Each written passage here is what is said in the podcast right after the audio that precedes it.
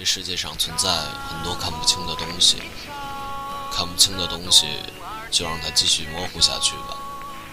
有些事，有些爱，有些人，看得太透彻，反而越伤心。我并不是怕你讨厌我，只怕你的言语会影响其他人对我的看法。不了解我，就不要随便评价我。欢迎收听隔壁调频。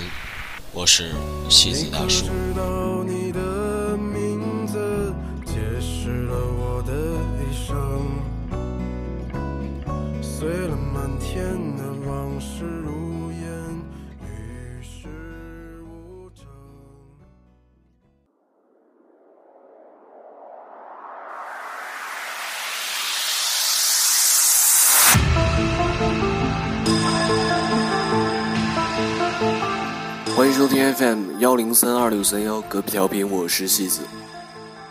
今天我将用王家卫的风格给你讲一个绝地求生的故事。故事选自阿潘馆长，一个写烂故事的摄影学徒。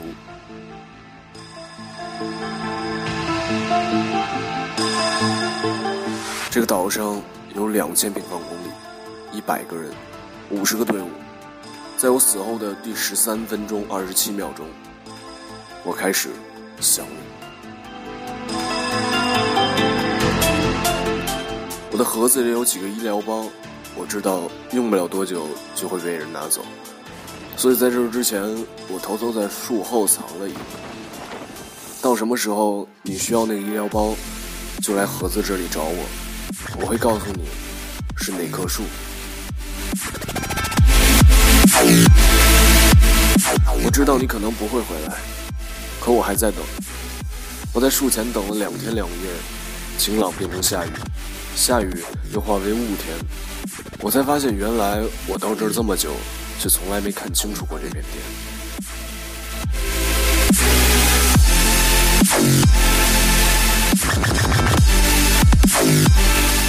不知什么时候开始，我变成一个很小心的人。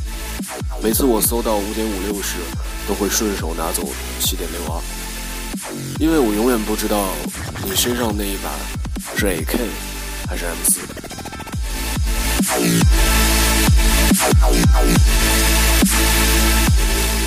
那天你说你想要一个子弹袋儿我找遍了整个港口，搜来两个。我知道你喜欢用九八 K，子弹三十发，多了背包不够用。你看我记得多清楚，你却不在身边。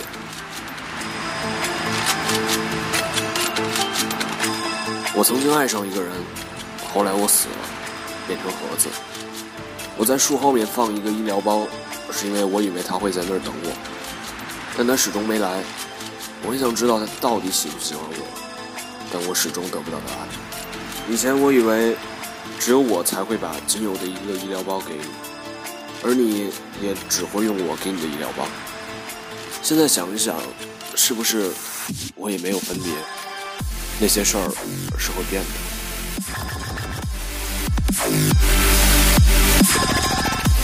每一个人都会见到一个空投，就想知道空投的里边是什么。我很想告诉你，空投里面没什么特别的，还很危险。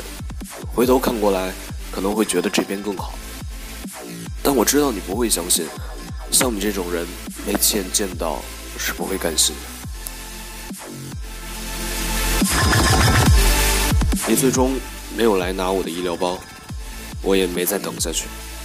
后来我遇到很多穿小黄衣的人，但我叫你名字的时候，他们都没有回头。那大概不是你，就算是，也不想被提起。如果有一天你可以忘掉过去，记得来找我。后来我兜兜转转，终于吃了鸡。我觉得好难过，因为我始终认为，站在最终安全区里的，应该是两个人。